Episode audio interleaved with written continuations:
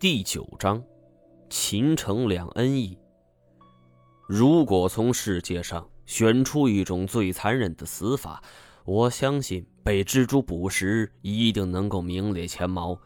通常，蜘蛛会将不慎落入蛛网的猎物用蛛丝严严实实的包裹起来，然后将它的毒液或者是消化液通过毒牙注入到猎物体内，等到一时三刻。猎物化为脓水后，蜘蛛会采取吸食的方式。这种方式残忍之处就在于，猎物会感到自己内脏被一点点的溶解掉。我不知道眼前这种蜘蛛究竟是属于什么物种，但是通过它缠绕我的方式和手段来看，我已经预知了自己将会怎么死去。想想自己平生杀了那么多动物，死亡方式是被一只蜘蛛杀死，也不为过。蛛丝严密合缝，我除了闻到一股腐臭味道之外，觉得呼吸是越来越困难。看来在被这大家伙吸食之前，我很可能会先死于窒息。从某种意义上来说，我竟然觉得窒息致死也要被这家伙当果汁给喝了要好得多呀！可是正在胡思乱想的时候，忽然感到了一阵刺痛，接着眼前一亮，冷光棒所发出的红色光芒从窗口，也就是所裂开的口子就射了进来。当我眼前变得豁然开朗之时，我简直不敢相信眼前的一切。太前手持金色短剑，就站在我的面前。他的面容憔悴，几天不见，已经是瘦了许多。再看他身后，都是段和风的人，正七手八脚的解开眼前这些茧。当好不容易破开密集的蛛丝之后，我发现，除了跟我一行的白野外，金锁、行洛、程师爷全都在。这真是让我悚然一惊啊！我终于明白他们为什么会凭空消失，感情是被巨型蜘蛛给请到这儿来了。哎，蜘蛛呢？我问道。我想，如果能把这个家伙带出去，一定会轰动世界的。太前闪在一旁，我看了看他身后那只巨型蜘蛛，正翻倒在地，是肚皮朝天。八条腿是全往里边弯折着，这是蜘蛛死去的典型状态。一堆黄色液体从它肥硕肚子里边流了出来，是阵阵的恶臭。给金锁等人喂了点水，他们已经昏迷很长时间了，但是并无大碍，休息一下也就好转过来。而我则干脆问起太前这几天到底经历了什么。原来，在我们走后，从巨石镇赶到市里的火车站，路上就要花费几天的时间。段和风等不及了，坚持要下去。可这说来也巧啊，当时队里有个伙计自制了一把喷火枪，这些人干脆就抽了一部分车里的汽油，带着喷火枪是二次进入石镇。有了这家伙，那蛔虫也是不敢近身。而到了巨石阵中，大家是找遍了所有地方，都没发现入口。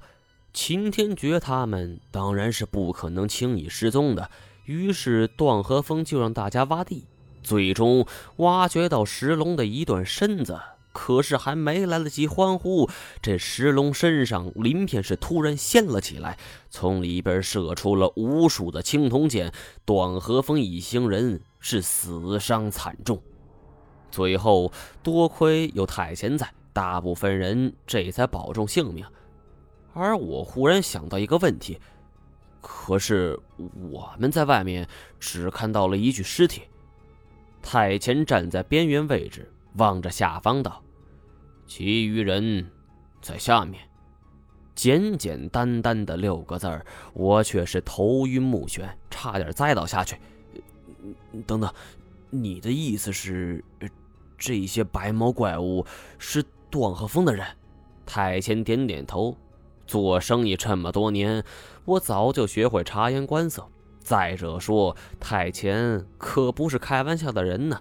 他继续说：“这个地方是有一种虫子，一旦被这种虫子给伤到，伤口便会长出一层白色绒毛，而用不了多久，白色绒毛便会遍布全身，容貌也会发生改变。我是倒吸一口凉气儿，你，你，你是说，千足虫？当初。我们在查河台汉国古墓逃生的时候，金锁就是被一种千足虫所伤。当时我还是当机立断，就用刀把他那长了白毛的肉就给挖了下来。那时候我全然不吃这种虫子的威胁，只是觉得伤口很恶心。现在看来，我们还真是侥幸呢。太前又说，段和风所带之人都是身手不错的精锐。但是他们一队人还是有一个人死在外边，剩下的是甭管重伤轻伤，还是全部下来。因为段和风救人心切，顾不上照顾伤员，而没想到这下来没多久，便遇到了白毛怪物。这些白毛怪物应该就是之前来的人。一场激战，段和风又死了几个手下，而再往前走，便遇到了千足虫。虽然每一个人都貌似活着，但是被千足虫所伤之人，已经跟死人那是别无二致。太监看着脚下说道：“我看着他的神情，又看看脚下，除了无尽的黑暗，是什么也看不见。”我忽然被太监这句话给感染了，心想：这些家伙都是亡命徒，他们来这是目的不一。有的是慑于段和风的淫威，而有的则是对秦天绝世忠心耿耿，还有的则是为了发财。但是只要一进入到这儿，那便会交代。也许这就是命里有时须须有，命里无时莫强求吧。哎，段和风呢？走散了。说完这话，太监便走到一边。认识他这么久，还是第一次。他跟我说这么多，折腾了这么久，我也累了，便躺下休息。白夜是跟随我一起上来的，受到伤害比较小，所以便率先醒了。而相比之下，金锁、行路和程师爷等人受到伤害时间比我们久很多，几个人都还睡着。太前则是一脸沉思的神情。我主动凑过去问他有没有什么发现。太谦看着我，忽然递给我一张照片。照片中是一个蓄着络腮胡子的男人，是被胡子给挡住了半张脸，典型的就是上世纪八十年代流行打扮：喇叭裤、蛤蟆镜，骑在一辆本田摩托车上。见过吗？我摇了摇头。太监收回照片，贴身放着。眼神之中是充满了失落，我谨慎地问：“呃，你父亲？”他开始没反应，好半天才点了点头。我不知该说些什么。听石头强说过呀，这神猎手的名号当年算得上是天底下头一号。我跟他比那是差远了，但是一般的买卖连我都懒得接。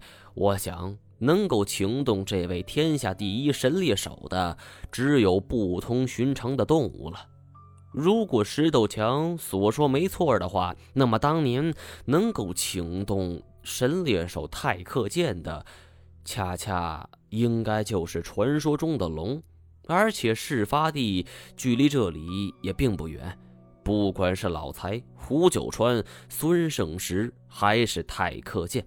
几个人都或多或少的跟这个地方产生了联系，难道说这个地方真的有龙吗？我盯着幽深黑暗的四周，心里是不禁阵阵发寒。从赖谦当初携带龙骨进入我店面开始，冥冥之中，我仿佛便与龙这种神物产生了不解的缘分。换做以前，谁要是说一句，走，毛爷，我带你去找龙。我他妈上前就是一个大嘴巴。但是现在有人跟我说这话的话，我想我会犹豫许久。龙是否真的存在？我从以前的坚定持否定态度，现在已经转变为了不置可否。爱尔兰大陆，还有豪勋绝岛竹节虫，甚至于枪击鱼，这些在很久以前就被专家认定为已经灭绝的物种，如今不又重新现世了吗？忽然，旁边有人嗯了一声，翻了个身，便醒了过来。一看是程师爷，而我再看向金锁和行路，这两人还睡得正沉呢。没想到金锁这个身板还不如一个师爷，而且更让人无语的是，这也不知是有意还是无意，金锁的手便搭在了行路的小蛮腰上，是鼾声大作。程师爷喝了两口水，咳嗽几下，总算是缓了过来。他走过来问太前的经历，太前不语，我就代为转述。程师爷是抱着水杯又喝了一口。哎呀，依我看呐，哦，呃，这件事情就到这里吧。啊，再这么下去，我们大家都要死在这里了。我一愣，啊，这话说的怎么那么高深莫测呢？我问程师爷：“是不是有什么事情瞒着我们？”他不说话，但是精神萎顿，明显是经历了一番生死之后，没有了以往那种锐气。程师爷，你也算秦老板的心腹，他来这儿的目的到底是什么？你应该不会不知道。可是没想到，这程师爷还是沉默不语。程师爷，你跟了秦老板？有多久了？程师爷一听这话，眼神中出现了略有的光芒。哎呀，那个很久了，差不多有十多年。我站了起来，缓缓踱着步子。二十多年前，算得上是多事之秋了。先是秦天觉的父亲赞助了文天涯与严显江的科考队。直到后来长大成人的秦天觉与严美成婚，对吗？程师爷不说话，但是你并不知道一件事情：秦天觉早就派人来过这儿，而且这一次那个人还跟随在秦天觉左右。这话一说，程师爷是身子耸了耸，但是身边不少秦天觉手下都啊了一声。他们如此惊讶的反应，反倒让我像是吃了一粒定心丸。这些人并不知这件事儿，而我则是静静地看着程师爷，想看看他会作何反应。终于，程师爷扶了扶眼睛，苦笑了一下：“嗨，难怪难怪，啊，早就闻，哎，博士啊，你是，呃。”过一表人才，哎，这是果然厉害。这一次却轮到我吃惊了。你认识文天涯？程师爷慢慢抬起头，一副神思往矣的样子。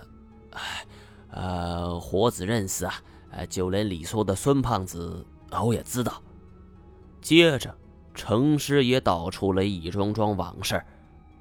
程家跟秦家的交往那是由来已久了，最早可以追溯到清末。